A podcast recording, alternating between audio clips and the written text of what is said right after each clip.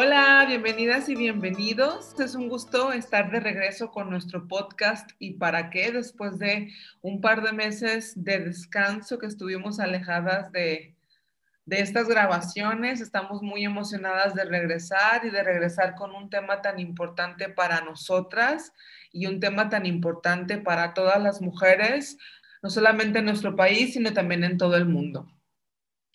Muy bien, pues vamos a hablar el día de hoy acerca del 8 de marzo, que, repetimos para Citlal y para mí, para el haber este, iniciado este proyecto del podcast. El feminismo es un, es un eje central, creo que rector de lo que nos movió también a, crear este, este proyecto.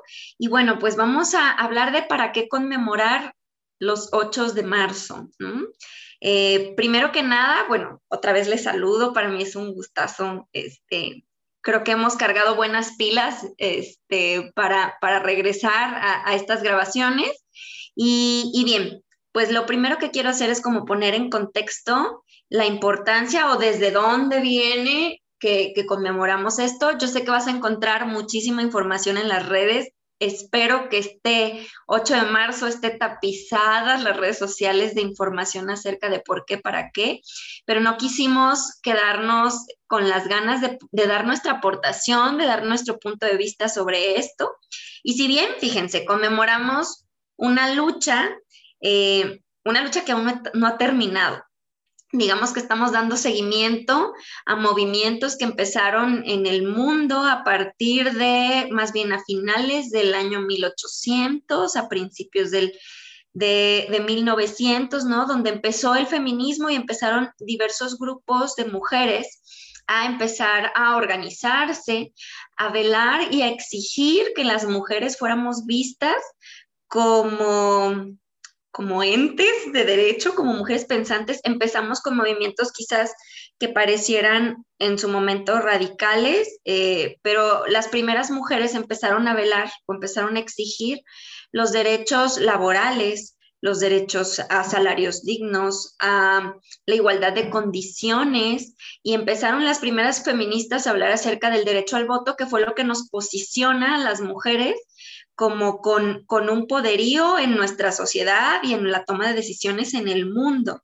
Entonces, después de, diversos acontecimientos lamentables que ustedes estarán viendo por ahí, ¿no?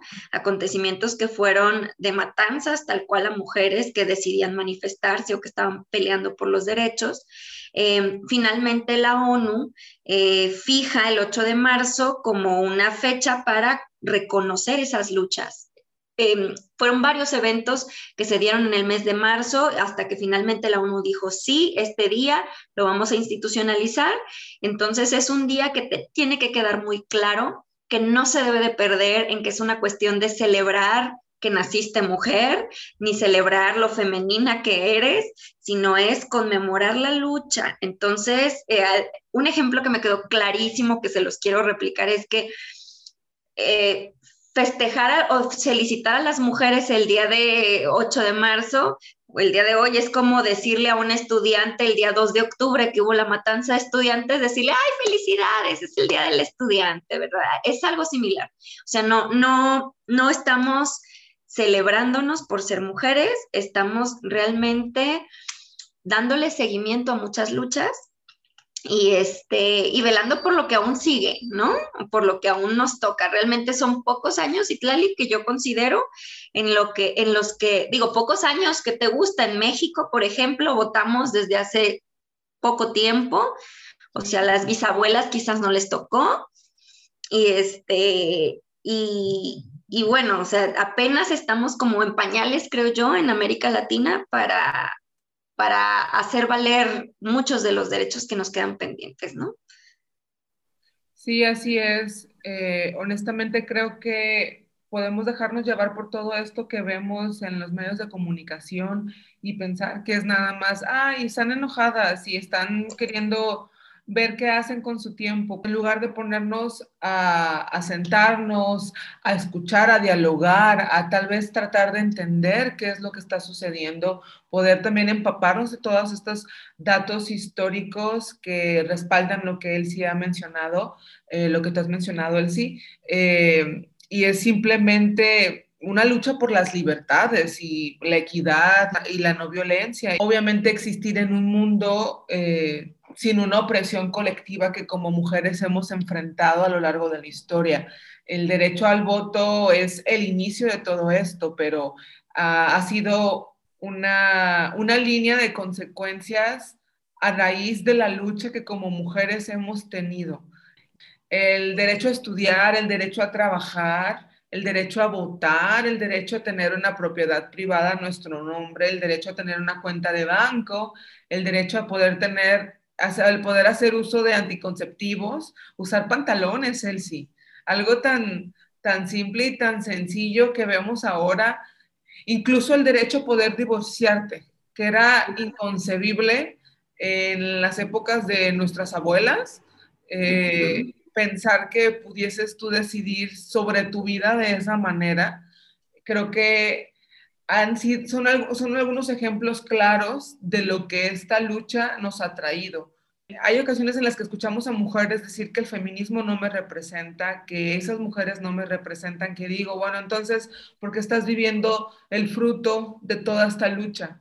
Simplemente eres una persona profesionista, eres una persona que tiene derecho a poder trabajar, ganar tu dinero y ser independiente. Son cosas que antes dependían completamente del hombre y hay mujeres que todavía dependen completamente del hombre en ese sentido.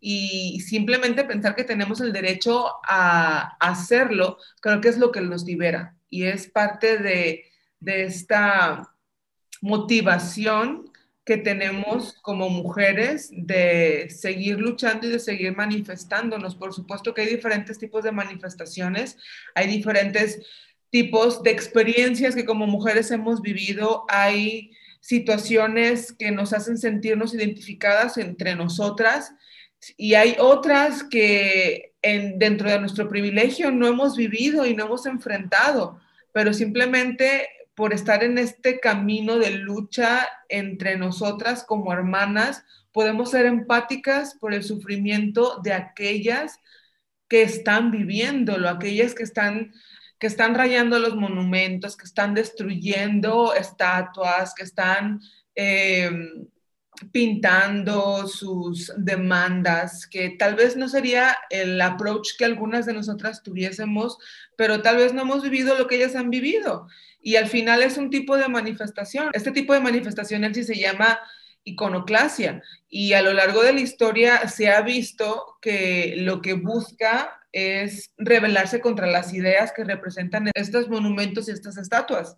¿Qué es un monumento? El monumento apuesta a la inmortalidad y apuesta a la manera de solidificar una idea, ¿no? Y hacerla presente a otras personas. Y a lo mejor estas ideas en la actualidad no nos representan a nosotras como mujeres, a la democracia, a la equidad, a todo esto por lo cual estamos luchando y que creo que si nos sentamos, repito, a, escuchar eh, la voz de, estas mujeres por lo que están pasando, por lo que están viviendo y por lo cual están luchando, creo que podemos hacerlo de una manera empática.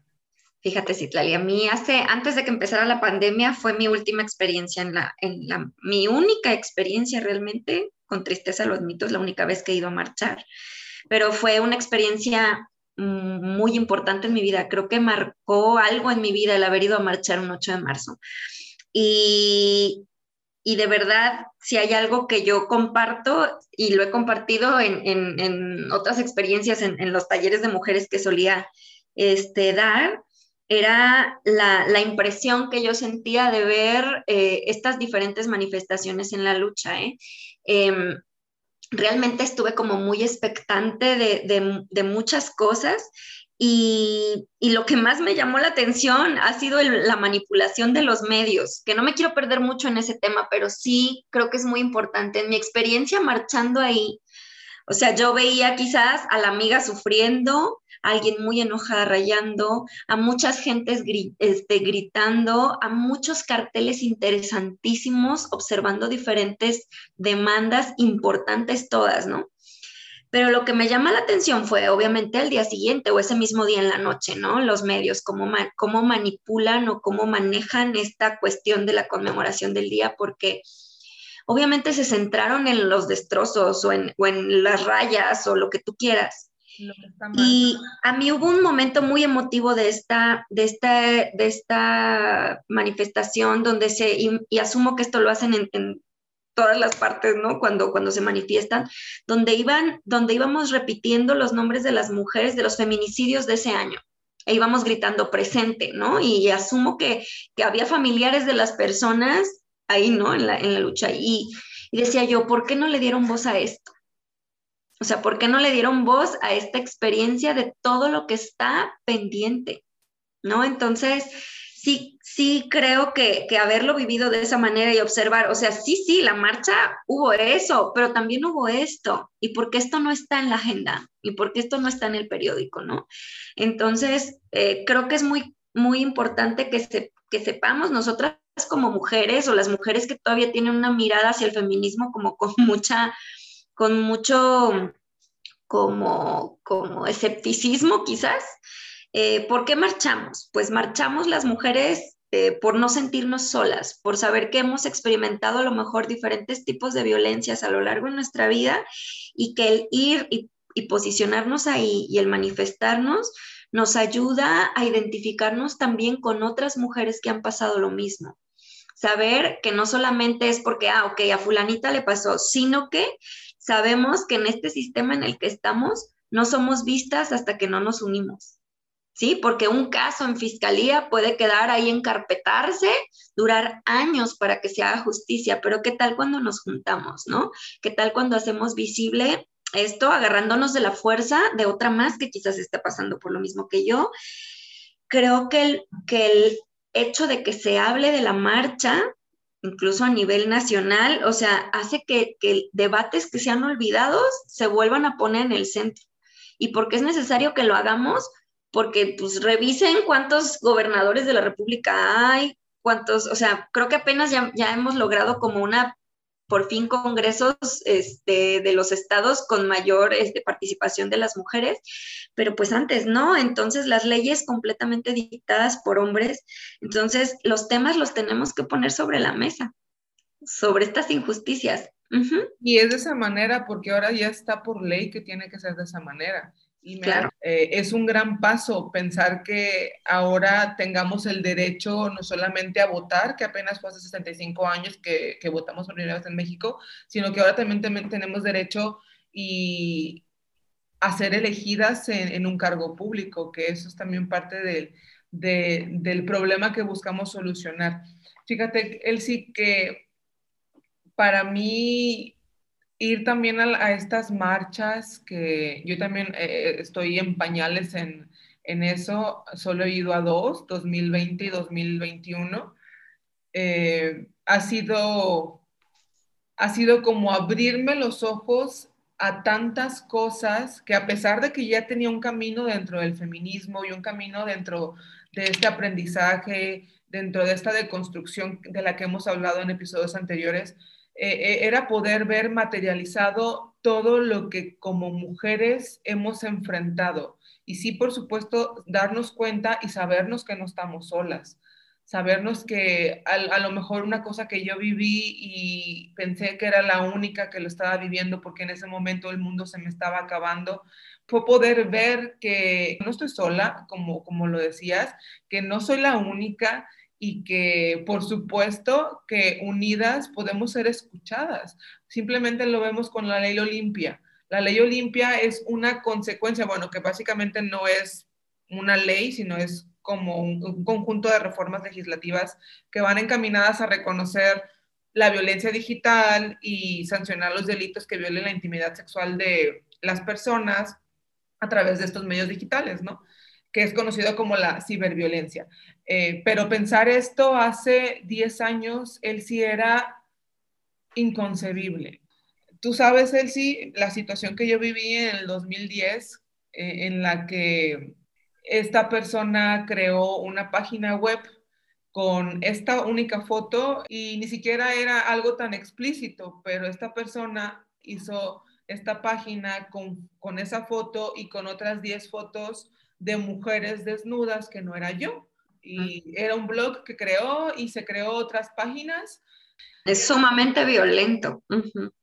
Pensar en la Citlali de 22 años que fue a fiscalía en un taxi con sus hojas impresas de todas estas páginas que me habían creado eh, y que se hayan burlado de mí, que se hayan burlado de mi cara, que se hayan reído de mí, que, jamás iba a proceder nada, ver todo lo que en estos dos años ah, se ha logrado ahora con la ley Olimpia es sumamente gratificante. Eh, para mí fueron ocho, doce meses angustiantes en los que yo me despertaba todos los días a buscar qué nuevas páginas me habían creado, qué nuevo material habían subido, en el que no era yo, en el que decían que era yo, pero simplemente ver el título, Citlal es una puta. O sea, pensar que, obviamente ahora como adulta sé que eso no me define, sé que eso no me representa, sé que eso no me demerita como mujer, sé que eso no me hace menos, pero en ese momento yo me sentía sola. ¿Cuántas mujeres no se quitan la vida por cosas como estas? Eh, por exposición en redes sociales de una manera de fotografías íntimas, que en lugar de estar juzgando que para qué lo mandas, que también tú te lo buscaste, en lugar de estar culpando a la víctima, es pensar, ¿y por qué lo están publicando, no? Pensar que después de un año esto se detuvo con las páginas que no había podido tumbar, pero ¿cuántas mujeres existen que esto no cesó? Que esto llegó incluso a feminicidio, que esto llegó a, a cosas tan graves como quitarle la vida de un acoso que se extrapoló, se exponenció y que no hubo un ente judicial que pudiese defenderlas.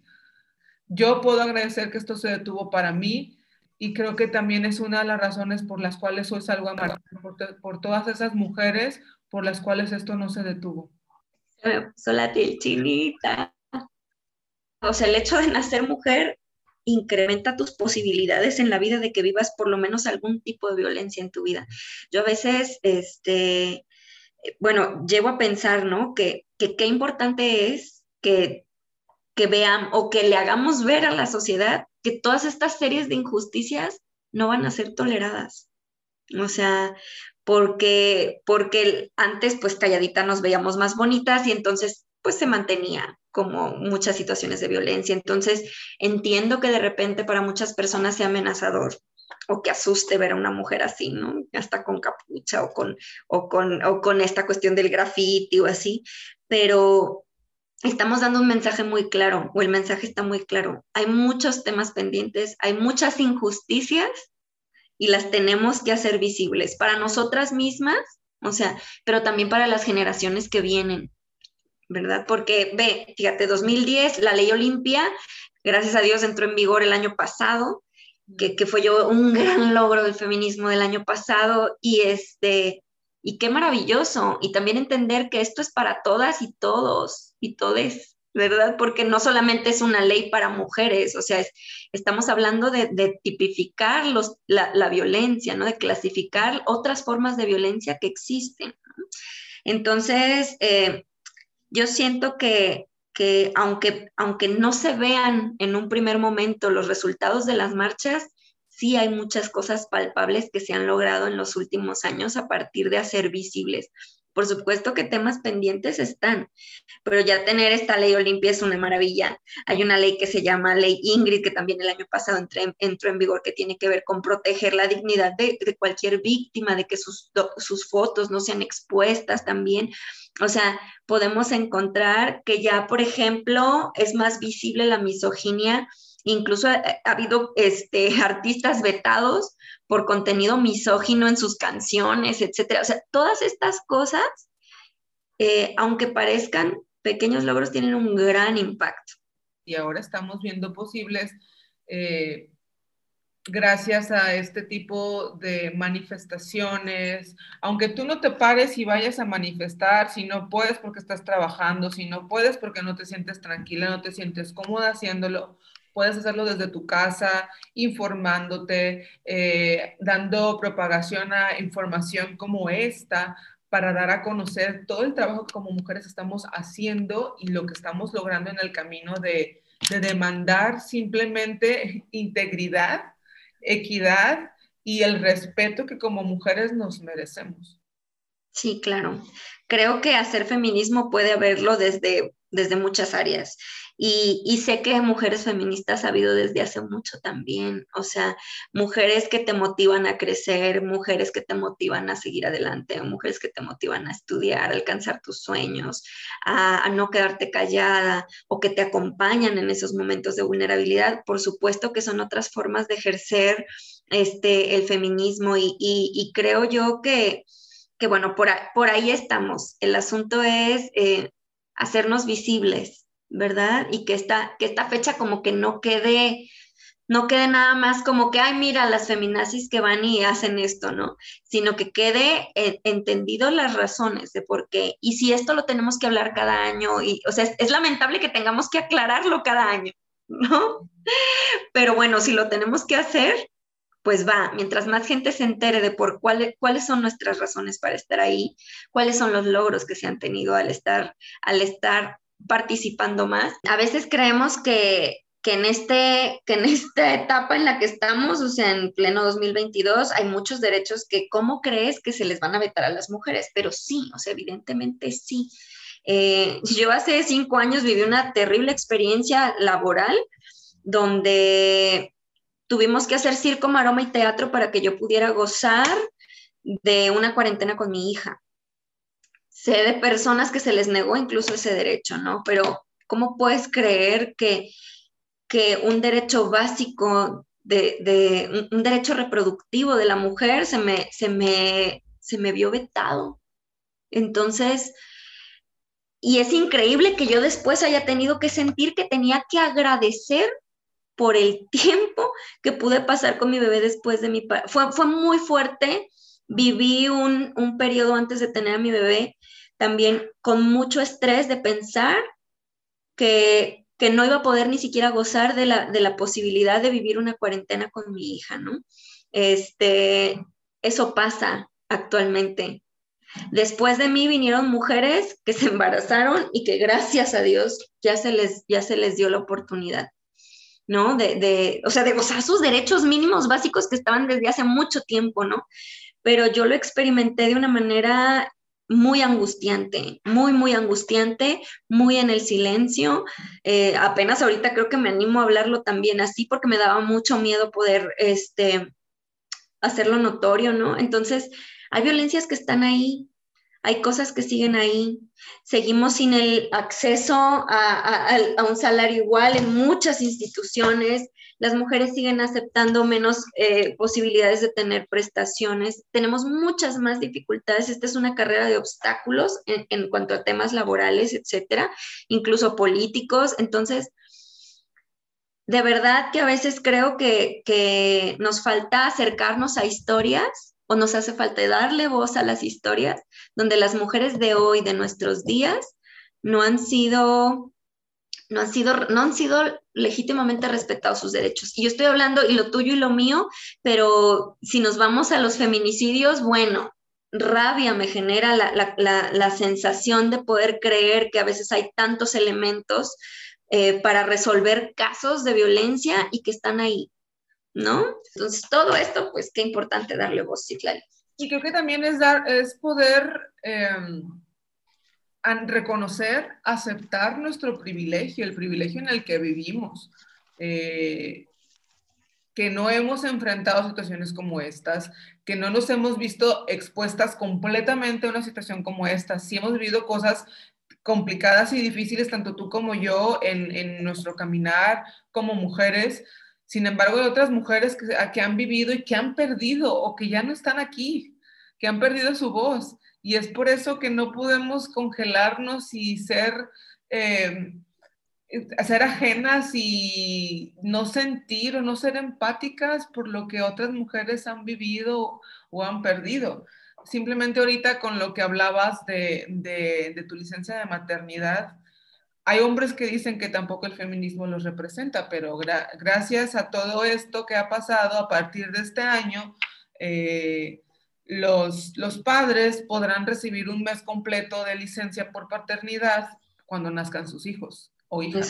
Eso es, una maravilla, ¿no? O sea, pensar que era imposible en México, ah, en otros países ya pasaba, como en Francia, puedas tomar cierta cantidad de días por paternidad, pero pensar aquí en México que un hombre también pudiera tomar la licencia eh, cuando nazcan sus hijas o hijos era imposible, ¿no? Creo que es uno también de los logros que hemos tenido por, por toda esta lucha y todas estas manifestaciones eh, que hemos hecho a través de nuestras posibilidades, desde nuestra trinchera, desde nuestra casa incluso, desde nuestra computadora. Eh, es un tipo de, de, también de, manifestación y de apoyo a todo este trabajo que hemos tenido en, en este camino como mujeres. Para mí es impresionante, Elsie, pensar todo lo que se ha logrado y todo lo que todavía podemos lograr. Creo que no estamos ni cerca de lograr de todo lo que somos capaces de hacer. Eh, desde nuestras posibilidades, por supuesto, cada una es libre y es también apoyarnos entre las que puedan salir a marchar y las que no puedan salir a marchar. Aquí tampoco vamos a juzgar ningún tipo de feminismo, ningún tipo de lucha, ningún tipo de, de, camino que decidamos tomar para, para ser escuchadas. Eso es, creo, creo, que es importante, no, no juzgarnos entre nosotras. Así es. Creo que este, este o los 8 de marzo son un ejemplo muy grande de, de, sororidad para nosotras, entender que tenemos que respetar las diferentes formas de, de, hacer feminismo, las diferentes tipos de manifestaciones que podamos ver, entendernos desde el respeto siempre va a ser muy importante, saber que, que existimos muchos tipos de mujeres y, estamos deseosas de que a todos los tipos de mujeres que existimos se nos sea reconocido, eh, reconocidos todos nuestros derechos, todas aquellas cosas que hacen falta por reivindicarse, nuestro acceso a la salud abiertamente, este, nuestro acceso a la justicia, eh, nuestras mejores condiciones de trabajo. Entonces, em, en específico para los hombres que nos escuchan, pues decirte que que pues qué bueno que tú goces de todos tus derechos, este, que si eres como también un, un, hombre feminista, pues que nos eches la mano también reproduciendo todos estos mensajes. Y a veces la no burla, la no replicación de, estos mensajes misóginos, con eso es suficiente, ¿no? No ocupa ser así pro y, gritar y marchar con nosotras, sino simplemente el, dejar de, sí, el respeto a esta, a esta lucha, ¿no? Que, es, que se está haciendo. Entonces, pues esperamos que se queden con, con estas ideas, con, con segura estoy de que va a haber experiencias, que a lo mejor al, escucharnos se te removieron experiencias personales, ¿no? Eh, y, y pues ojalá nos las puedas hacer saber también a partir de nuestras, de nuestras redes. Le decía yo a Citlali que este tema da para bastante y aparte es un tema que nos gusta mucho. Esperamos eh, seguir en, el, camino de poder eh, explicarles un poquito acerca de lo que hemos pasado y bueno, y de la importancia que tiene como generación hacer ruido. ¿Sí? No dejemos que los comentarios de generaciones que vienen antes que nosotras y que nosotros, de que somos la generación de cristal, de que todos nos ofende, de que no aguantamos nada, nublen o detengan esta lucha que estamos teniendo. Por supuesto que no aguantamos nada, por supuesto que nos estamos revelando a un sistema patriarcal y opresivo en el que nuestra voz se ve comprometida. Por supuesto que es mejor eh, para mí ver voces de mujeres tan jóvenes eh, demandando todo esto de lo que estamos hablando, a ver una generación pasiva, una generación que por supuesto fue diferente, que por supuesto tuvo también sus, eh, complicaciones y cosas que vivieron y tal vez para ellas y para ellos lo mejor fue quedarse calladas y callados y dejarse llevar por, por un sistema que se veía imposible cambiar y ahora creo que nuestra generación de cristal, ¿sí? No se, no se está permitiendo callar la voz ni se está dejando llevar tampoco. Creo que el ser activos, estar en constante movimiento, estar en constante progreso, en, en, toda esta deconstrucción como mujeres y como seres humanos, creo que nos ha ayudado bastante a lograr cosas que con pasividad no vamos a lograr. No con esto hablo de, ay, el, hombre es el malo y todas estas... Eh, no, no va por ahí. No es un mensaje en contra del hombre, es un mensaje en contra del machismo, en contra de un sistema patriarcal que nos ha impuesto una, una pérdida de derechos y una nula equidad entre nosotras y entre nosotros. Y creo que eso es lo más importante, no callarnos. Desde nuestras capacidades, desde nuestras habilidades, pero sí, sí creo que somos una generación de cristal que está haciendo mucho ruido y que está logrando muchas cosas. Y me da mucho orgullo formar parte de esta generación. De la misma manera pienso. Entonces, pues bien, aquí está nuestro mensaje. El día de mañana esperamos que lo, que lo vivamos con, con mucha sororidad y este, les mandamos un abrazo y, como siempre, bueno, esperamos que si este contenido te es de ayuda, si te gusta, lo compartas en tus redes, lo compartas con tus contactos y sabemos que, que es muy liberador también el sentirnos escuchadas, entendidas. Nuestras redes sociales son y para que pod en Facebook e Instagram. Por ahí nos pueden encontrar. Estaremos compartiendo ya de nuevo material relacionado con este tema tan maravilloso. Eh, y pues muchas gracias por escucharnos. Queremos despedirnos de este episodio con una frase que nos gusta mucho de Simón de Beauvoir, que dice así, que nada nos limite, que nada nos defina, que nada nos sujete, que la libertad sea nuestra propia sustancia. Hasta la próxima. Bye. Bye.